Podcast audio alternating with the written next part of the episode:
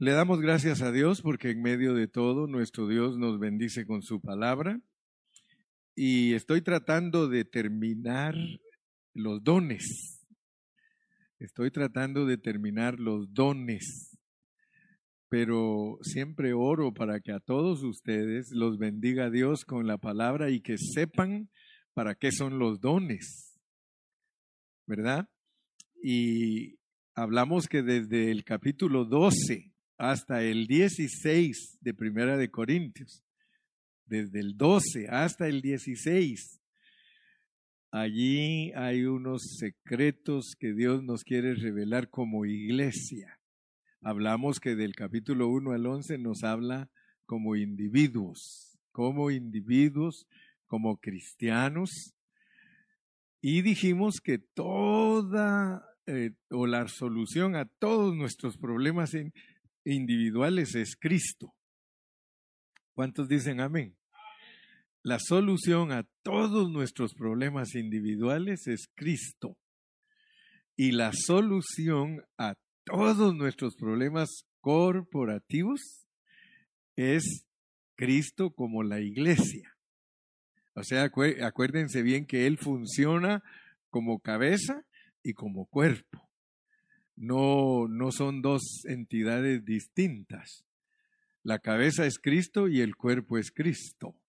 ¿Verdad? Cuesta entender que nosotros somos Cristo. No es fácil entender eso que nosotros, si somos cristianos genuinos, Dios nos ve como que fuéramos Cristo. Y eso no crean que muchos lo entienden, pero ese es el mensaje puro de la Biblia. Dios a todos nosotros juntos nos mira como que fuéramos Cristo, el cuerpo de Cristo. Y Cristo es la cabeza. Entonces solo imagínense cómo mira a Dios. Para nosotros eso es un misterio, ¿verdad? Que Dios mire a su Hijo y a nosotros como un cuerpo, que Él le llama nuevo hombre, nuevo hombre. Y entonces, como estoy tratando de terminar el capítulo 14 que tiene que ver con los dones, a este punto yo quisiera que me escribieran allá los muchachos a ver si, la vez pasada vi que sí podían escribir. Se puede poner una H, una E, una C, una A, otra A, una P y ahora, cuando ya entremos a la parte final de Primera de Corintios, le vamos a agregar una R y una O. Entonces no sabemos cómo podríamos pronunciar esa palabra, pero esa, esa es una clave para que a ustedes nunca se les olvide Primera de Corintios 12 al 16. 12 al 16. G Gekaap Row. Gekaap Row. Que, que, se las ponga ahí grandotas, vamos. Aleluya. G. K. Y le vamos a agregar, cuando estudiemos el 15 y el 16, le tenemos que agregar la R y la O. Pero yo quisiera, eh, les estoy tratando de enseñar en clave para que ustedes digan, se me quedó el mensaje de Primera de Corintios del 12 al 16, GKAPRO, GKAPRO. Y ahorita lo vamos a estar repasando para que nunca se nos olvide, nunca. Ojalá que en cada libro de la Biblia tengamos una clave para que ese libro nunca se nos olvide. GKAPRO, solo que el RO es el 15 y el AR es el 15 y la O es el 16 y ustedes van a ver por qué. Pero ahorita que nos pongan ahí esas letras vamos a repasarlas. Yo creo que ya todos ustedes saben qué significan, ¿verdad? GKAP RO. Ahí está, mire. Acostado o parado da lo mismo. Si nos la ponen acostadita también, Ah, qué bueno sería que hicieran una cruz para que más se les, que no se les olvide. hagan una cruz, Jecapro. Gloria a Dios. H es hablar. Acuérdense que estudiamos capítulo 12, 13 y 14. El 15 es la R y el 16 es la O. Hablar por el Espíritu nos mantiene en el cuerpo de Cristo para administrar las riquezas de Cristo en amor. ¿Sí? Hablar por el Espíritu para estar en el cuerpo de Cristo, administrando las riquezas del Señor en amor, profetizando en resurrección, es el capítulo 15, vamos a, vamos a aprender lo que es vivir nosotros en resurrección. Y la última es obrando, obrando, porque dice que Dios nos preparó de antemano para hacer las obras que Él se había propuesto que nosotros tenemos que hacer. Solo miren para qué son los dones. Los dones son para hablar por el Espíritu, para permanecer en el cuerpo, administrando o viviendo el gobierno de Dios, en amor, porque todo tiene que hacerse en amor, profetizando para edificar la iglesia, en resurrección, obrando para Dios.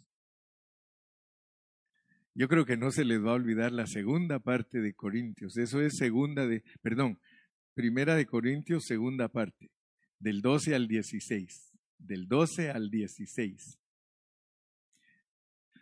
Si ustedes me permiten, si queremos hablar de la H, de la H es eh, el capítulo 12 y versículo 3. La H es el capítulo 12 y versículo 3 que dice, por tanto os hago saber que nadie que hable. En la E, que ahí está también en el versículo 3, hable por el Espíritu. Y luego, en el versículo 12, dice, en el 12.12, 12, dice, porque así como el cuerpo ¿Se dan cuenta? H-E-C, el cuerpo. Y luego vamos a alcanzar a ver que se nos habla de la iglesia, la iglesia, o sea que en el capítulo 12, el capítulo 12, versículo 27, 27, vosotros pues sois el cuerpo de Cristo y miembros cada uno en particular, pero el, el, el, el 28 nos dice que somos las dos cosas, y aún nos puso Dios en la iglesia,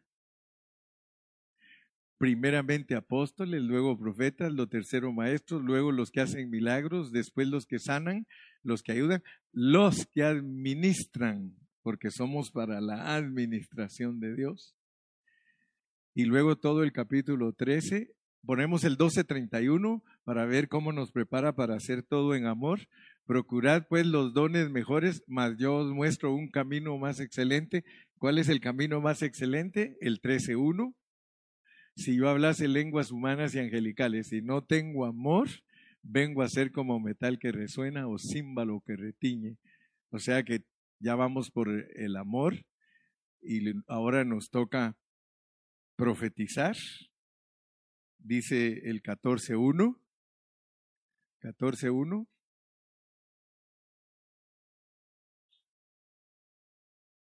Se nos fue el capítulo 14.1. Seguid el amor y procurad los dones espirituales, pero sobre todo que profeticéis. Entonces, no se les va a olvidar hablar por el Espíritu, para el cuerpo, administrando las riquezas en amor para profetizar. Eso es resumir el mensaje y que no se nos olvide. Ap. Ap. Ahora bien, al llegar al capítulo 14, tratando de terminar bien lo que para qué son los dones, vamos a entrar ahora al 1426. De ahí vamos a partir hoy para tratar de cerrar la enseñanza de los dones. Dice, ¿qué hay pues, hermanos? Y fíjense que el, el Nuevo Testamento habla mucho de la iglesia. Pero si ustedes leen todo el Nuevo Testamento, no van a encontrar nada, nada que les diga cómo debe de ser la reunión de nosotros. Porque a nosotros nos gustaría que la Biblia dijera que al reunirnos hagamos esto y esto y esto y esto. Y debemos de saber por qué las iglesias se reúnen como se reúnen. Pero resulta que al, al examinar a las iglesias de la manera que se reúnen, todos debemos de llegar a una conclusión y darnos cuenta que no se reúne como dice la Biblia. El propósito de estudiar la Biblia es como hizo el hermano Watchman Nee. Dice él que cuando él se convirtió a Cristo, él tenía una carga y él dijo, bueno, dijo, ahora que ya soy cristiano, voy a leer la Biblia para ver si lo que están haciendo las iglesias encaja con lo que dice la Biblia. Dice, no sé por qué se me metió eso a mi mente cuando yo me hice cristiano. Y yo pienso que todos los cristianos deberíamos de ser así. Todos deberíamos de decir, voy a leer la Biblia para ver si lo que nosotros hacemos es correcto. ¿Verdad? Porque de lo contrario usted se vuelve cristiano y solo va a seguir la corriente. ¿A dónde vas, Vicente? a donde va toda la gente. Y ustedes van a ser cristianos y no se van a preocupar de saber si lo que ustedes están haciendo es correcto. Lo cual es, es, una flojera, porque Dios quiere que ustedes y yo sepamos si estamos agradando a Dios, si estamos haciendo lo que Dios nos manda como iglesia. ¿Cuántos dicen amén? Como dice Ramón, ¿cuántos de verdad dicen amén? ¿Sí? ¿Está de acuerdo conmigo?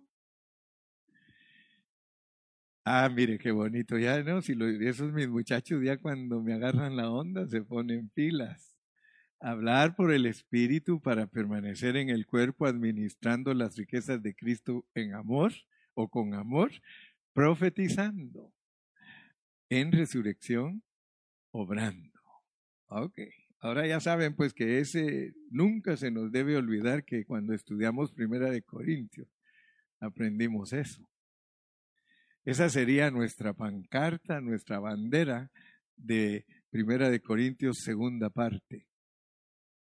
Entonces regresemos a nuestro versículo porque les dije que nosotros tenemos que estar seguros de que estamos haciendo la voluntad de Dios como iglesia. Ahora les dije que en ninguna parte del Nuevo Testamento se nos dice cómo debemos reunirnos más que en este versículo. Este es el único versículo que nos dice a nosotros como iglesia que nos, debemos de reunir, pero nosotros debemos de saber por qué nos dicen esto. Otra cosa que quiero que cubramos hoy es el versículo 34. Miren cómo dice el 34. Porque yo no quiero que ustedes ignoren, hermanos, cómo debe ser la iglesia. Fíjese cómo dice eso, vuestras mujeres caen en las congregaciones porque no les es permitido hablar, sino que estén sujetas como, como también la ley lo dice. Fíjese que hay muchos cristianos que cuando leen la Biblia, ellos no saben cómo interpretarla. O sea que cuando llegan a esos versículos, ellos no, no los interpretan correctamente. Por eso yo les pongo los versículos y les he enseñado a ustedes, háganse preguntas para que Dios les conteste por medio de la Biblia. Pero cuando nos hagamos preguntas, pidámosle a Dios hacernos las preguntas correctas. Porque hay veces que nos hacemos las preguntas, pero nos las hacemos incorrectas. Hoy vamos a hablar de la manera de reunirse y de pilón le vamos a agregar un poquito que las mujeres no hablen en las congregaciones, pero vamos a saber qué significa para, para nosotros eso, porque las mujeres con nosotros hablan. ¿Sí o no? Las mujeres con nosotros hablan. Es más, no se asusten, tienen que hablar. Algunos dicen que la Biblia es machista, porque hay muchos que no entienden las, eh, la interpretación correcta de la Biblia y dicen, no, es que la Biblia es machista porque la Biblia no deja que las mujeres hablen está, y especialmente al apóstol Pablo le echan la culpa. Porque Pablo también en Timoteo dice, no permito a la mujer enseñar, ¿verdad? ¿Sí o no? Ok. Pero hoy vamos a aprender algo bien bonito y vamos a aprender que el hermano Carrillo siempre se ha preocupado que seamos cristianos sanos. ¿Cuántos se recuerdan de esa expresión mía? Que yo he querido que ustedes sean cristianos sanos. A ver, ¿cuántos se acuerdan? ¿Verdad que no estoy mintiendo? Yo siempre les he dicho, la carga que llevo es que ustedes sean cristianos sanos, sanos, que no se la compliquen, que no sean legalistas, que no sean machistas, sanos, sanos. Ok, regresemos al versículo 26 porque nos, nos están preguntando. Dice el 14:26. ¿Qué hay pues, hermanos? Me gusta esa expresión de Pablo. Como el papá de Sensi que dice, híjole, híjole, y dice Ramón, pues Carrillo, esa es una expresión netamente mexicana. Híjole, ¿verdad? ¿Qué hay pues, hermanos? Yo creo que si él fuera mexicano nos diría, ¿qué hule? ¿Qué hermanos? ¿Verdad? ¿Qué hay pues? ¿Qué hay pues, hermanos, cuando os reunís? Mire la pregunta que nos hace Pablo. ¿Qué hay pues, hermanos, cuando os reunís? Y ojalá que este versículo nos llame la atención. Porque mire, ¿a quién le pregunta? ¿Le pregunta al pastor? ¿A quién?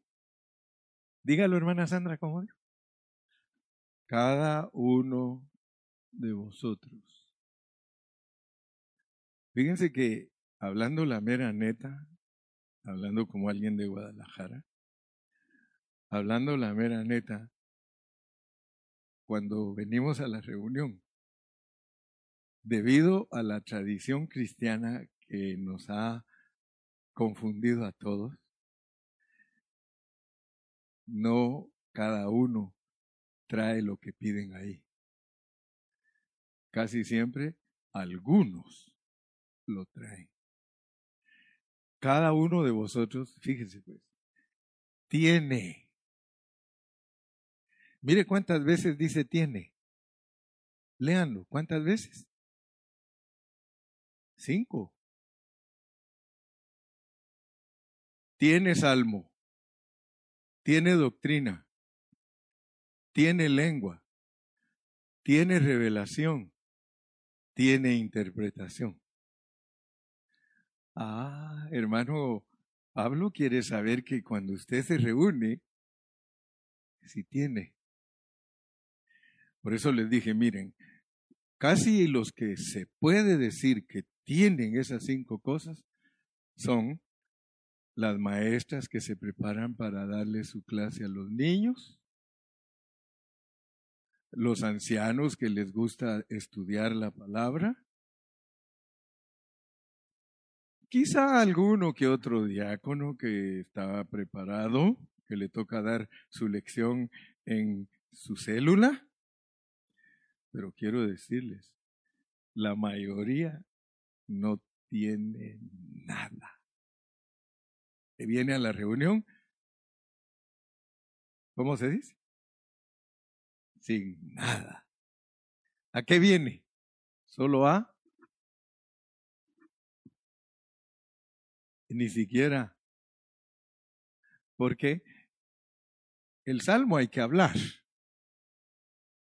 La doctrina hay que hablar.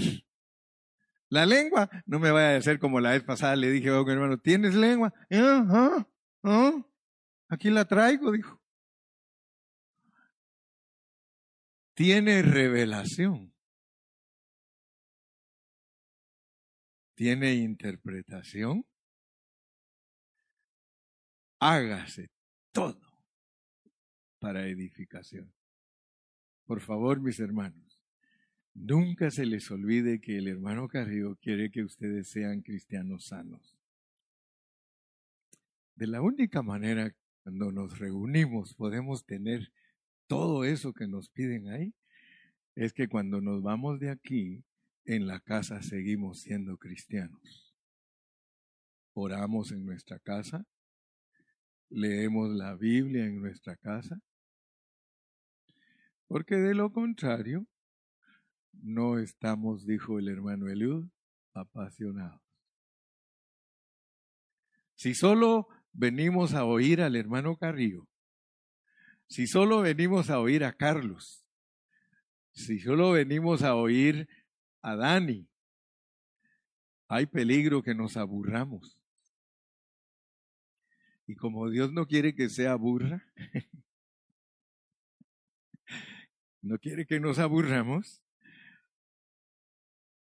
tomemos una carga en la vida de la iglesia. En la vida de la iglesia, el que no toma carga no puede tener nada de lo que le piden cuando se reúna. Y fíjense que el apóstol Pablo cuando escribió el Nuevo Testamento, porque él escribió 14 epístolas, y cuando él escribió las epístolas, él era un hombre judío de nacimiento y era maestro de los judíos y era un hombre dedicado al estudio de la palabra de Dios. Y él, cuando escribió todo esto, le pasaba por la mente el Antiguo Testamento. Porque cuando uno empieza a estudiar estos versículos, y yo les aconsejo, si quieren averiguar la palabra tiene, métanse y, lean qué significa en griego tiene.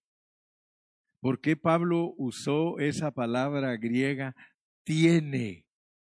Y ustedes se van a dar cuenta que se los va a llevar al Antiguo Testamento a las fiestas de los judíos. O sea que Pablo cuando escribió este versículo, él pensaba en la cosecha de los judíos y en las ofrendas de los judíos. O sea que él sabía que cuando alguien venía a la reunión, tenía que tener ofrenda. O sea que tenía que presentar en el tabernáculo algo que era el fruto de lo que él había sembrado. Entonces uno se queda asustado porque la Biblia no es un libro cualquiera ni está escrito solo por llenar el tiempo para que nosotros leamos. No, cada palabra en la Biblia tiene su motivo. Es un libro que viene del corazón de Dios. Y entonces uno se da cuenta que Pablo, cuando estaba hablando de tener todas estas cosas, se está refiriendo que eso es asuntos que pertenecen a Cristo y a la iglesia. O sea que nosotros en nuestra reunión tenemos que traer experiencias de Cristo. En nuestra reunión, imagínense ustedes, tienes almo, tienes almo.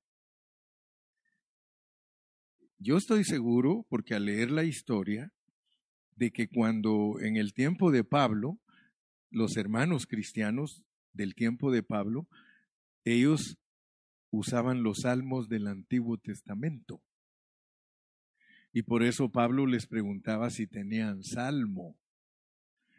Pero con el tiempo, nosotros vamos aprendiendo que nosotros tenemos que tener salmo. Cada uno de vosotros tiene salmo. Son arreglos que uno hace. ¿Sí? Se recuerdan que cuando uno está pequeño le dicen que haga un poema. En la escuela le dicen, haz tu poema. Y casi todos. Por aquí pasó una pava chiquitita y voladora. En sus plumas lleva flores y en sus alas mis amores. O sea que lo más fácil se le viene a uno de, de un poema. ¿Sí? Pero cuando a nosotros nos dice que si nosotros tenemos salmo, ¿cuántos de ustedes agarran de vez en cuando una hojita de papel en su casa y leen un ratito la Biblia y después dicen, voy a escribirle al Señor un salmo. Por ejemplo, David, él se inspiraba escribiéndole al Señor. ¿Ustedes alguna vez se han inspirado escribiéndole al Señor? Por ejemplo, nosotros tenemos todo el Nuevo Testamento. Los salmistas del Antiguo se inspiraban en, la, en las cosas relacionadas con el templo, el tabernáculo, el desierto, eh, las cosechas, todo. Pero usted que un día lo escogió Dios, lo predestinó, eh, lo ha salvado, le ha dado la bendición de tener el Espíritu Santo, eh, le está transformando su vida. ¿Usted se ha puesto a escribir algo? Es bueno cuando usted hace eso. Tenemos que hacerlo, porque dice, tiene salmo.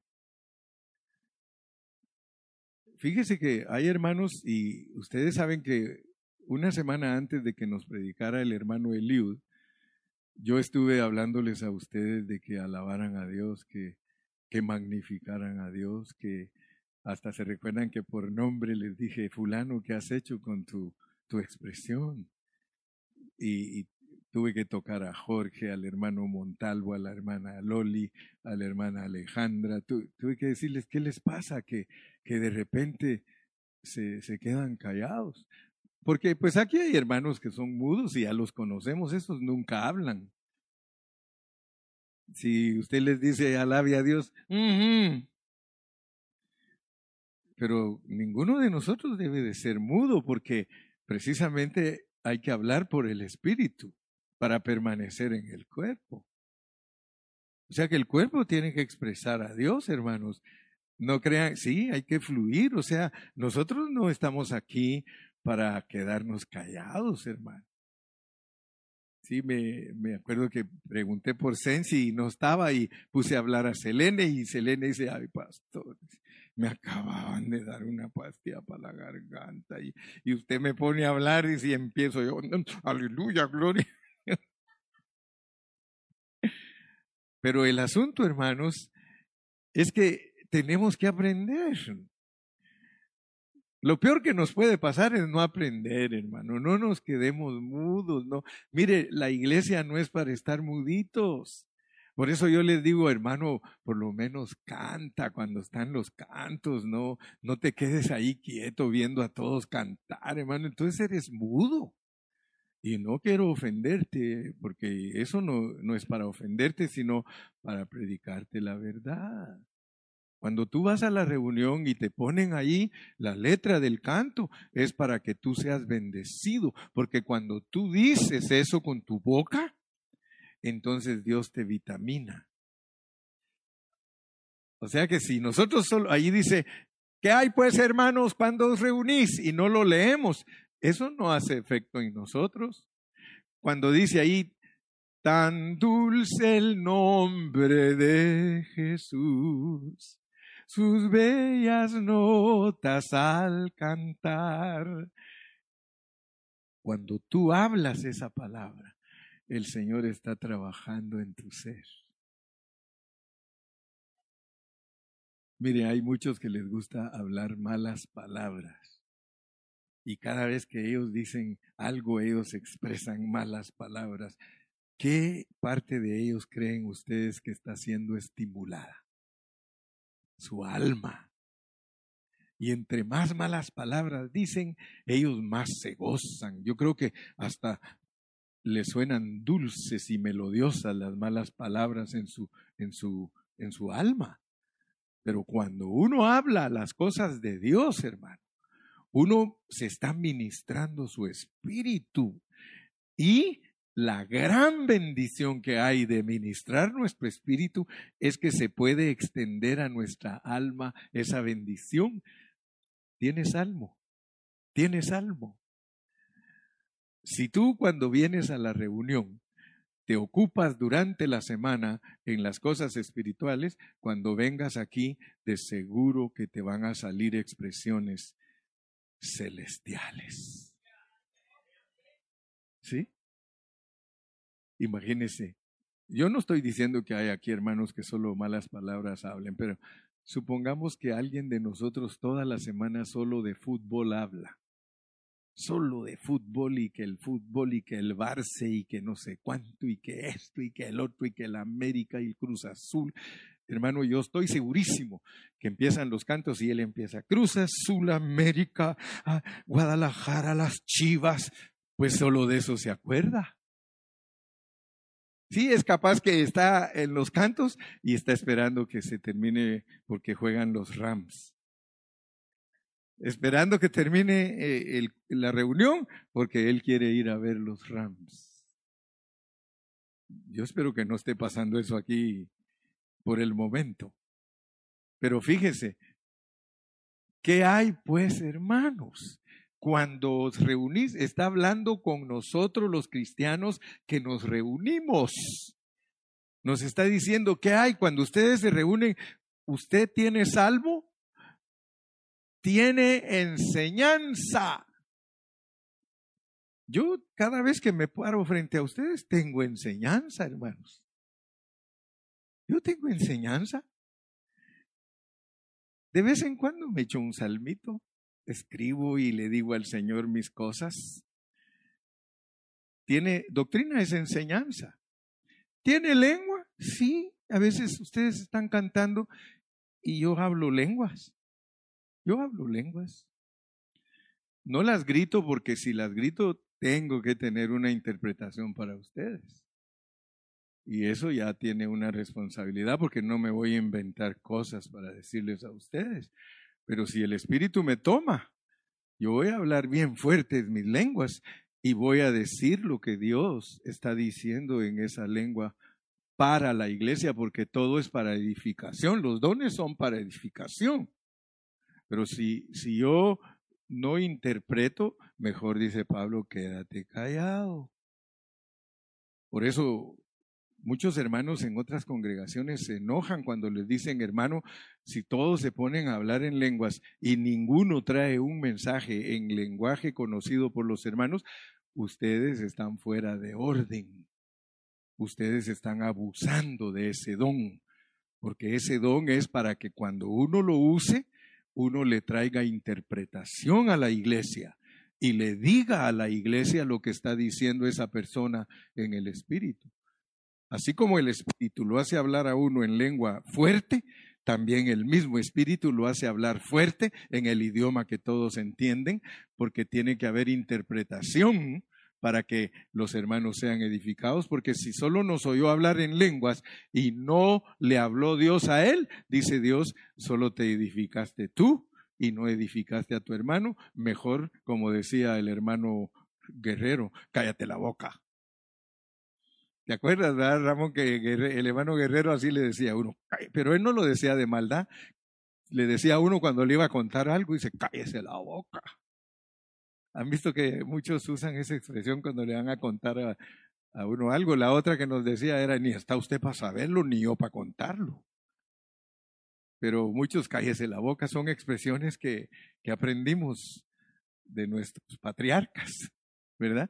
Pero Imagínense que hay pues hermanos cuando os reunís, cada uno de vosotros tiene salmo, tiene doctrina, tiene lengua, tiene revelación, tiene interpretación, hágase todo para edificación. O sea que nosotros nunca nos vayamos a asustar si un día en nuestra reunión suceden esas cosas. De hecho, han sucedido, ustedes se recuerdan, solo que hemos, eh, últimamente hemos eh, enseñado de que, que tengan temor las personas para desarrollar ese don, porque algunos lo desarrollan bajo sus buenas intenciones. O sea que hay personas que tienen buenas intenciones para los hermanos y le atribuyen al Espíritu sus buenas intenciones. Yo conocí a una hermanita que le encantaba profetizar allá en Guatemala. Le encantaba profetizar. Y cuando a ella todo el tiempo la tomaba el Espíritu y a, cada rato andaba tocando a una hermanita y, y diciéndole cosas. Hasta que el pastor un día le dijo, sabes que, mija, yo he oído tus profecías, pero no, no vienen del Espíritu tus profecías vienen de tu misma alma. Porque a ella, a todos los, a todos, hijito mío, dice el Señor, yo estoy contigo y no te dejaré ni te desampararé. Y todo el tiempo. Entonces le dijo el pastor, eso no tienes que decir que el Espíritu lo dice, solo acércate y dile la palabra de Dios, dice hermano, hermana, que no te va a dejar ni te va a desamparar. Pero estar ahí temblando para decirle al hermano, hijito mío, no te dejaré ni te desampararé, ya es mucha emoción, ¿verdad? Entonces, cuando nosotros creemos que Dios nos quiere usar para darle un mensaje a un hermano y Dios nos pone a profetizarle, asegurémonos que viene de nuestro espíritu, porque entonces tú le vas a hablar posiblemente en lengua a un hermano, le vas a poner la mano, le vas a hablar en lengua, pero el mismo hermano a quien le estás dando el mensaje, él sabe que lo que le estás diciendo viene del espíritu. Porque lo peor que nos puede pasar es que alguien nos profetice y nosotros mismos sepamos que nos lo está diciendo en la carne. ¿Verdad? Es, es, es muy importante entonces saber que los dones son para edificación. Los dones son para edificación.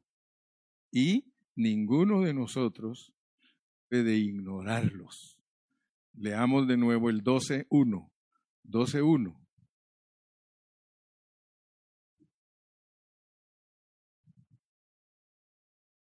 No quiero, hermanos, que ignoréis acerca de los dones espirituales. Para ninguno de nosotros debe de ser sorpresa si un día el Señor toma a un hermano y grita en lenguas. Estamos esperando que nos den la interpretación. Si no nos dan interpretación, pues no juzguemos al hermano, solamente entendamos que todavía no entiende que tiene que orar, que alguien le interprete o que él pueda interpretar. ¿Verdad? Y entonces la iglesia es edificada. Entonces de esa manera ninguno de nosotros se confunde y todos sabemos lo que son los dones porque se deben mover en nuestra reunión. Se deben mover. O sea que los dones son para administrar las riquezas de Dios profetizando, profetizando. Los dones son para profetizar. O sea que el de lenguas, hablar en lenguas es un don espiritual milagroso, pero que tiene que usarse para profetizar. O sea, para decir lo que Dios está diciendo en esa lengua. Amén. De lo contrario, edifíquense solitos, hablen sus lenguas cuando están solitos, ahí calladitos, háblenlas, porque no van a edificar. Amén. Y Pablo mismo dijo, prefiero hablar cinco palabras en cosas entendibles que diez mil sin que me entiendan. Amén. Muy bien. Entonces, hoy no vamos a hacerlo tan largo porque solo quiero que ese versículo lo entiendan bien. Regresemos al 14:26. Ese es nuestro versículo para entenderlo bien, bien hoy. Bien, bien. ¿Qué hay, pues, hermanos, cuando os reunís? Yo no quiero que ninguno de ustedes se escandalice en ninguna reunión. Una reunión la, nos debería de escandalizar si, si no salimos de la rutina. Porque a veces nos acostumbramos a una rutina. ¿sí? Que hasta sabemos de memoria, dice, ya sé, dice. hoy, me gustó mucho porque sacaron de rutina, eso estuvo bonito, pusieron a orar a Carlos. Y yo siempre le he dicho, Carlos, tú tienes que orar más públicamente, mi hijo, le digo, porque tú sabes orar. O sea que yo, yo siempre le exijo a los que saben, le digo, Carlos, tú sabes orar. Y, como es mi hijo y mi discípulo, y y lo quiero mucho. Yo no hablo para, un, para burlarme de nadie, pero yo a él le digo, mira Carlos, suéltate. Cuando tú te sueltas, mi hijo, le digo, tú eres de mucha bendición. Y le digo, suéltate. Yo, yo quiero oírte predicar, le digo, eh, pero suéltate. Y así le dice Sensi también, suéltese, mi hijo, suéltese. Ya me copió, le dice, como dice el pastor, suéltese. Sí, porque Carlos sabe predicar, Carlos sabe orar. Entonces ahora se rompió la rutina. Yo le digo a Jorge, Jorge, cuando Dios te pone algo en tu corazón, porque les digo a los que yo sé que, que lo tienen, y si alguien me sorprende, sorpréndame. Pero los que lo tienen, les digo, suéltenlo.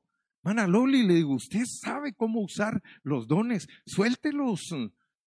Hermano Montalvo, hermana Alejandra, ustedes saben usar los dones, Dios los usa a ustedes.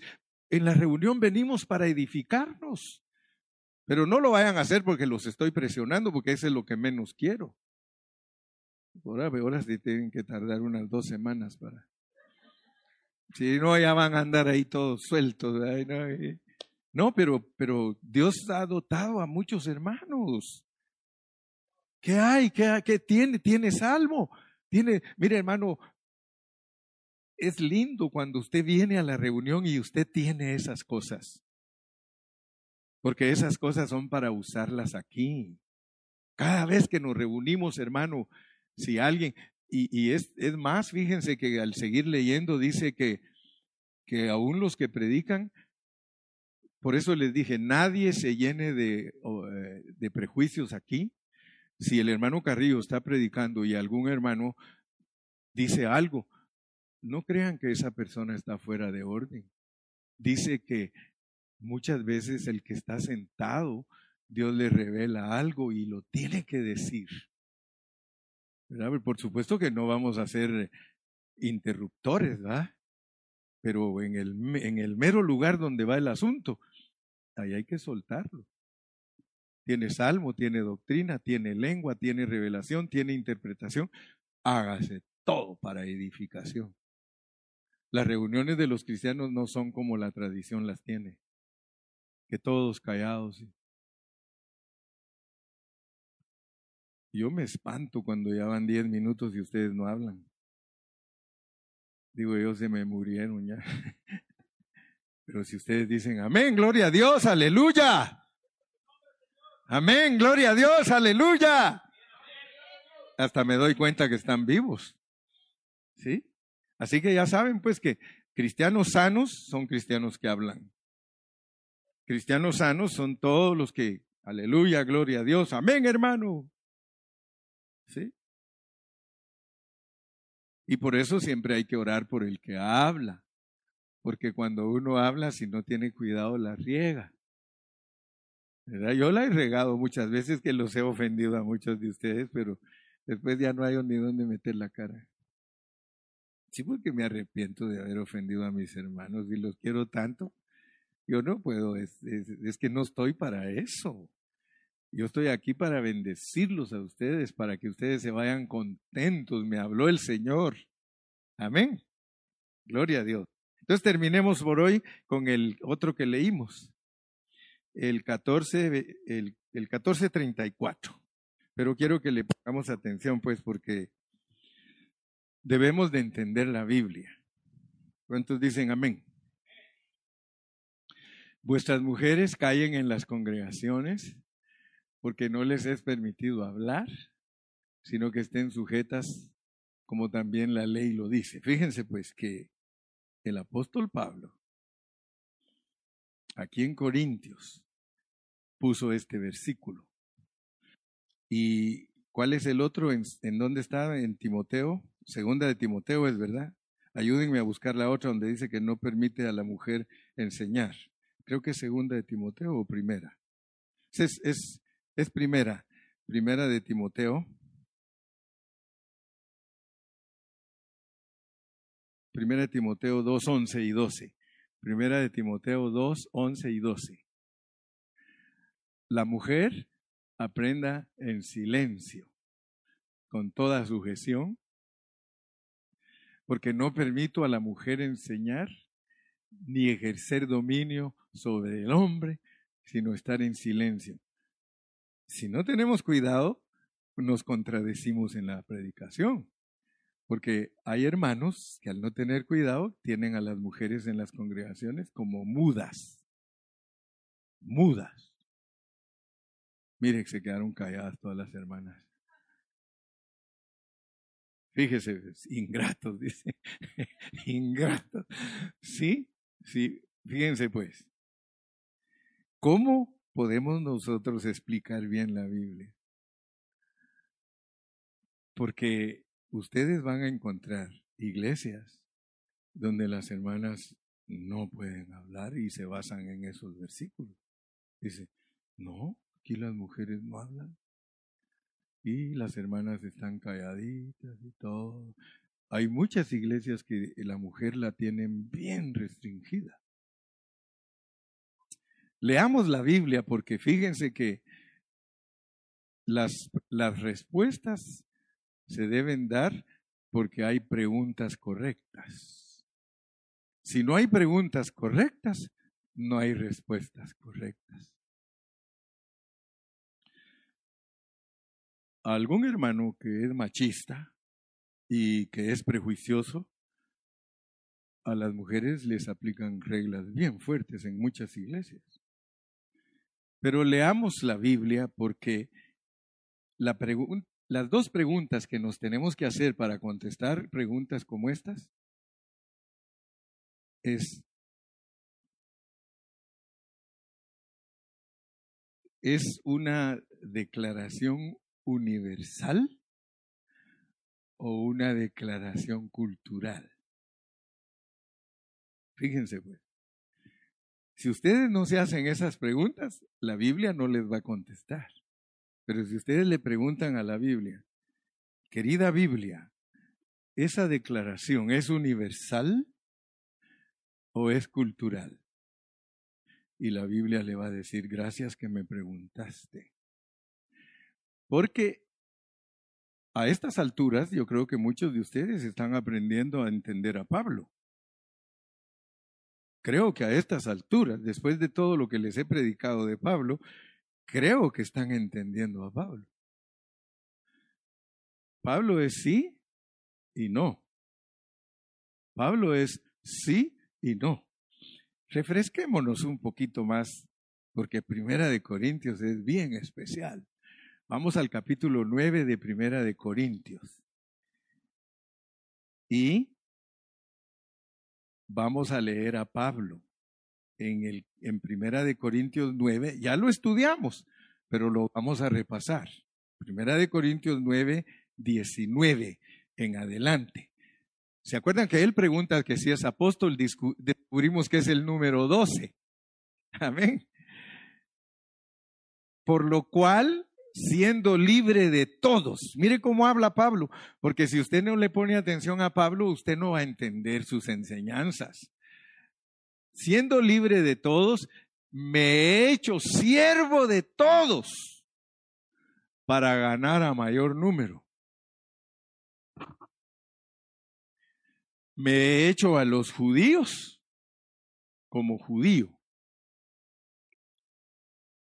para ganar a los judíos, a los que están sujetos a la ley, aunque yo no esté sujeto a la ley, como sujeto a la ley, para ganar a los que están sujetos a la ley.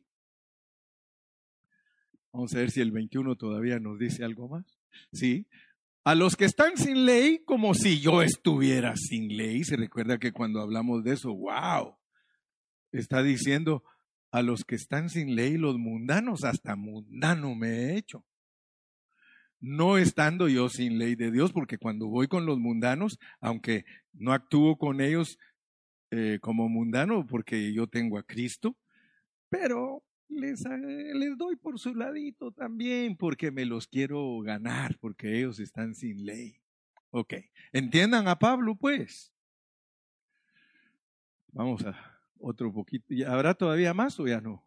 Sí, hasta los débiles, hermano.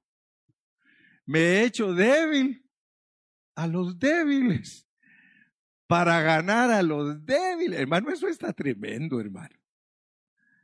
A todos me he hecho de todo para que de todos modos salve a algunos. Yo quiero que conozcan a Pablo, hermanos. El apóstol Pablo no ponía barreras a nadie. Él no ponía barreras. O sea que él sabía cómo entrarle a la gente. ¿Sí o no? Él se hacía a todo. Porque él lo que quería era que el Evangelio llegara a su destino. Ya no hay más en otro versículo y todavía quiero que... Sí, y esto hago por causa del Evangelio, para hacerme copartícipe de él. Yo creo que de ahí es donde se termina ya eso. Sí, sí. Ok. Ahora vamos pues al asunto. Si queremos interpretar correctamente si lo que le dijo a los corintios era universal o era cultural. Y esto los va a ayudar a ustedes a entender más la Biblia porque yo quiero que sean cristianos sanos, no religiosos. Porque cuando uno es un cristiano religioso, uno tiene muchos, muchas barreras y obstáculos para otros cristianos. Y todos nosotros hemos sido llamados a libertad. Nosotros tenemos que ser muy libres y no nos debe molestar especialmente ninguna cosa exterior de que no usa esto, de que no se pone aquello, de que aquí, que allá. Si ustedes se llenan de esos prejuicios, ustedes son religiosos. Si una hermana no se lleva porque la otra se echa su poquito de make-up, se va a volver religiosa y va a creer que echarse make-up un poquito es pecado. Y, ustedes saben que, de eso hay. Si se usa su aretito, usted va a creer que la que usa el aretito es, es, diabólica. Y usted por no usar aretito, usted es santa. Santa cachucha, por supuesto.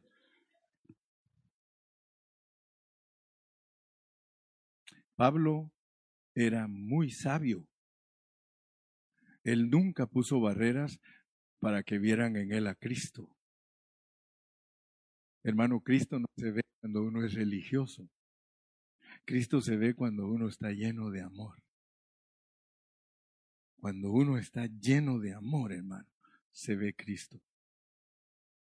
Los fariseos eran los que no hagas esto, no aquello, que aquí, que allá. Dijo, sepulcros blanqueados, le dijo el Señor. Ustedes limpian los vasos por fuera, dijo, y están por dentro como huesos podridos.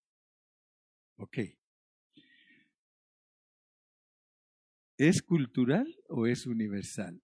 Vamos a ver, pues vamos, a, vamos al Antiguo Testamento primero, a jueces capítulo 4, jueces capítulo 4. Y vamos a, leer para, para certificar y, y para que nuestro mensaje sea certero, ¿verdad? Jueces capítulo 4.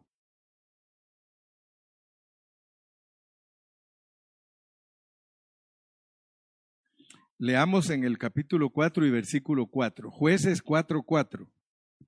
¿Me dicen amén cuando lo tengan? Ahí está pues. Gobernaba en aquel tiempo a Israel una mujer. Débora, ¿qué era? O sea que ella podía hablar delante de los hombres.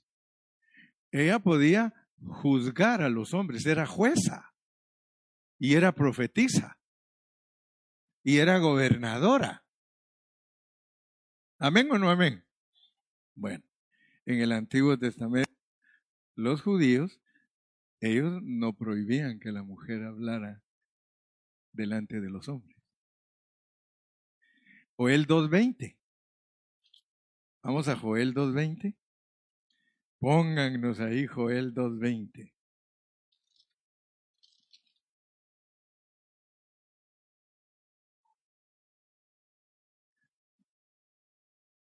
No es ese. Es donde dice, sí, Joel 2.28. Por ahí ando cerca. Joel 2.28. Y después de esto, derramaré mi espíritu sobre toda carne. ¿Y quiénes van a profetizar? Todos. Vuestros hijos y vuestras hijas. O sea que el Señor ha derramado su espíritu sobre las hermanas y sobre los hermanos. Y las hermanas pueden profetizar. Por el espíritu los ancianos sueñan sueños y los jóvenes tienen visiones. Amén. Ok, vamos a Hechos 21. Hechos 21.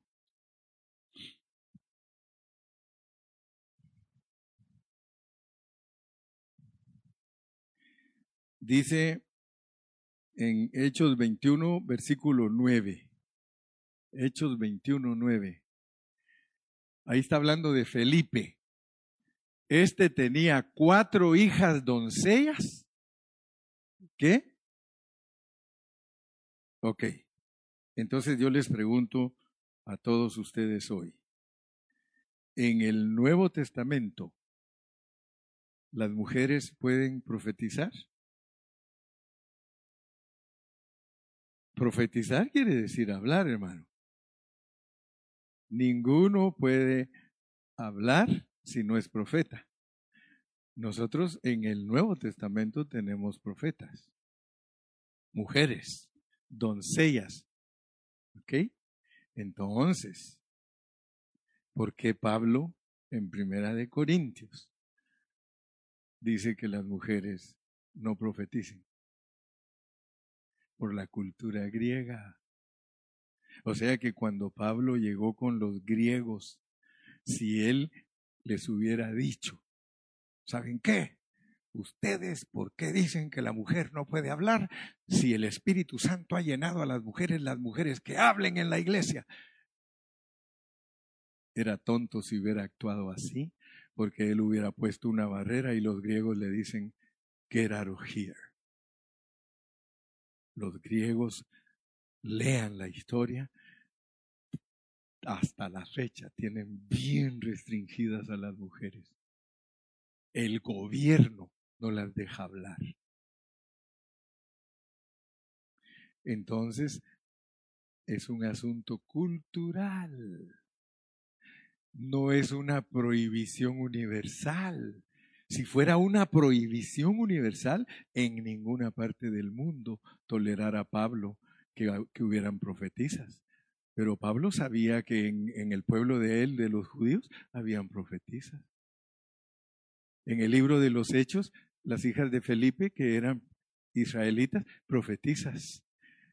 Él nunca le prohibió a alguien lo que su cultura. Ahora, fíjense cómo era Pablo de astuto.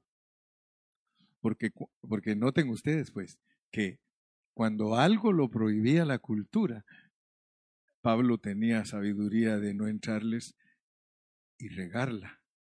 Pero una vez ya los tenía bien convencidos con el Evangelio, les decía, la cultura no vale para nada. La cultura no vale para nada. En Dios no hay hombre ni mujer. Híjole. Entonces, ¿qué hacía Pablo? Y así sean ustedes. Ustedes no tengan prejuicios contra ningún cristiano, porque todo se puede y no se puede. Así que si me quieren decir, ay, el hermano Carrillo, el pastor de sí y no, gloria a Dios, hermano, sí, porque estoy abrazando a Pablo. Por eso yo les he dicho siempre, ¿Crees que en la vida de la iglesia no hay que hacer esto? No lo hagas. Crees que en la vida de la iglesia hay que hacer esto y te sientes bien, hazlo. Pero no te estés peleando con el que no lo hace, porque tú lo haces. Porque esto no es de nada, nada exterior. Esto es allá adentro. Cuando tú le hablas a un católico, no le vas a ir a decir, es que esas tus imágenes, es que este que le a, con un martillo vas a evangelizarlo. ¿Dónde están tus imágenes? Porque te las voy a romper. A, a rompe a tu abuela, le va a decir, ¿sí? Tú tienes que saber con qué sabiduría le, te ganas un católico para Cristo, hermano. Con amor te lo ganas cuando le muestras que tienes amor por Él y todo, hermano. Yo les digo un testimonio, mi madre se ganó a muchos vecinos, hermano. Mire, cuando nosotros llegamos a vivir a esa vecindad, fue en 1959.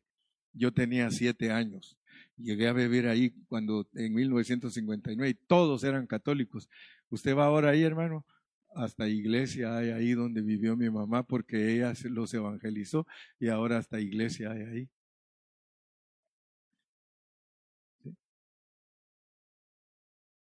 Tranquila. ¿Sabe, cómo, cuál, ¿Sabe cuál era la expresión de mi madre? Mire, mi hijo, ni huelo ni yedo. Ni huelo ni yedo. Dice, yo voy, les hablo, tranquilo. Algunos a veces dicen, yo no voy a ir a la reunión de mi sobrina, dice, porque son católicos y yo soy evangélico, como no el angelito? Vaya. Y no se vaya a poner a chupar y a bailar, ¿va? porque entonces, entonces, ¿qué, qué, qué resultado? Pero vaya. ¿Y qué, qué oportunidad tiene de demostrarles que usted tiene a Cristo? Porque le van a ir a ofrecer, comadre, porque era comadre de ellos desde antes de ser cristiana. Su traguito, comadre. No, gracias, no, no tomo. Aunque allá atrás de la puerta en su casa se lo echa, pero. No, pues así dice Pablo, si tanta está la gana que tienes de echarte un traguito, échatelo en tu casa, dice. Pero no te vas a ir a poner a tomar con tus primos y tus tíos que después van a hablar mal de ti. Pero eso no quiere decir que los discrimines y que, no, y que los veas como diablos, si, si tú te los puedes ganar para Cristo.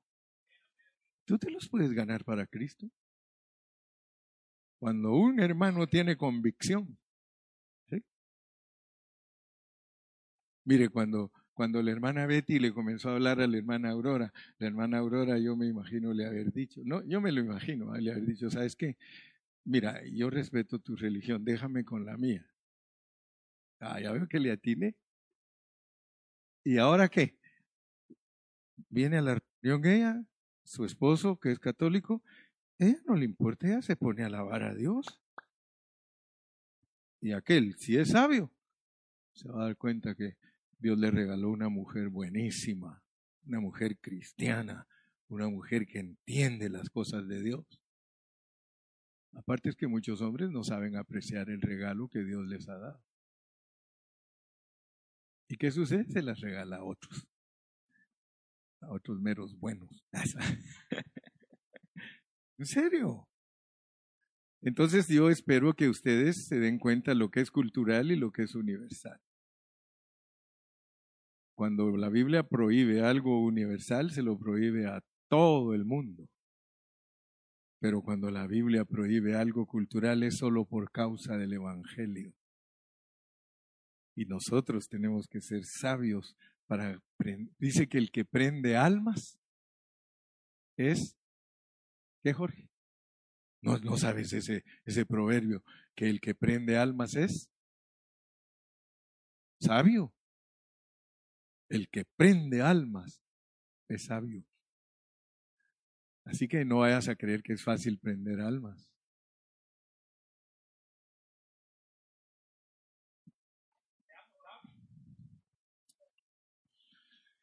Siempre me acuerdo de la hermana Ilma. Oraba conmigo. No, de veras, su mamá, a ella se la ganó bien. La hermana Ilma la quisieron hacer mormona muchos años y Dijo, no, dijo, el Dios de mi mamá es el mero mero. Así decía ella, el Dios de mi mamá es el mero mero. Sí, porque su mamá le contaba unos testimonios que pasaron cuando ellos se convirtieron. A mí me contaba la mamá de la hermana, dice que cuando llegaron unos predicadores, ¿se acuerda que los envenenaron, hermana Alba?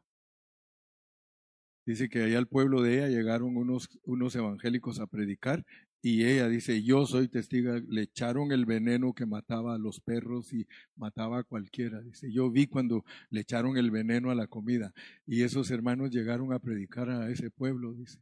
Les dieron de comer, comieron bien, predicaron y todavía se quedaron viendo que se fueron después de varios días de estar predicando y los vieron que se fueron y dijeron, estos sí son de los meros buenos no les hace, no les hizo efecto el veneno. Y dice que muchos de ahí se convirtieron al Señor al ver que a ellos no les hizo el veneno. Imagínese a Pablo, dice que Pablo que cuando removió todas la, los, escombros para el, el, fuego, cuando movió ahí los chiribiscos, cuando movió todo para el, el fuego, dice que una serpiente venía prendida de la mano de él y él solo hizo así, dice, y se zafó la serpiente y todos esperaban que se muriera porque a los que los mordía esas clases de serpientes se morían. Y dice que esperaban y esperaban y Pablo seguía predicando y predicando y predicando y predicando y todos dijeron, este es Mercurio, dice, este es Dios. Hollarán serpientes, les darán veneno y no nos hará efecto, hermano. Nada, ninguna arma forjada prosperará contra ti. Entonces, esas dos cositas nada más es las que yo quería compartirles hoy. Que vengamos preparados a la reunión y que las hermanas no se queden mudas. Que hablen, hablen hermanas, digan aleluya, digan gloria a Dios.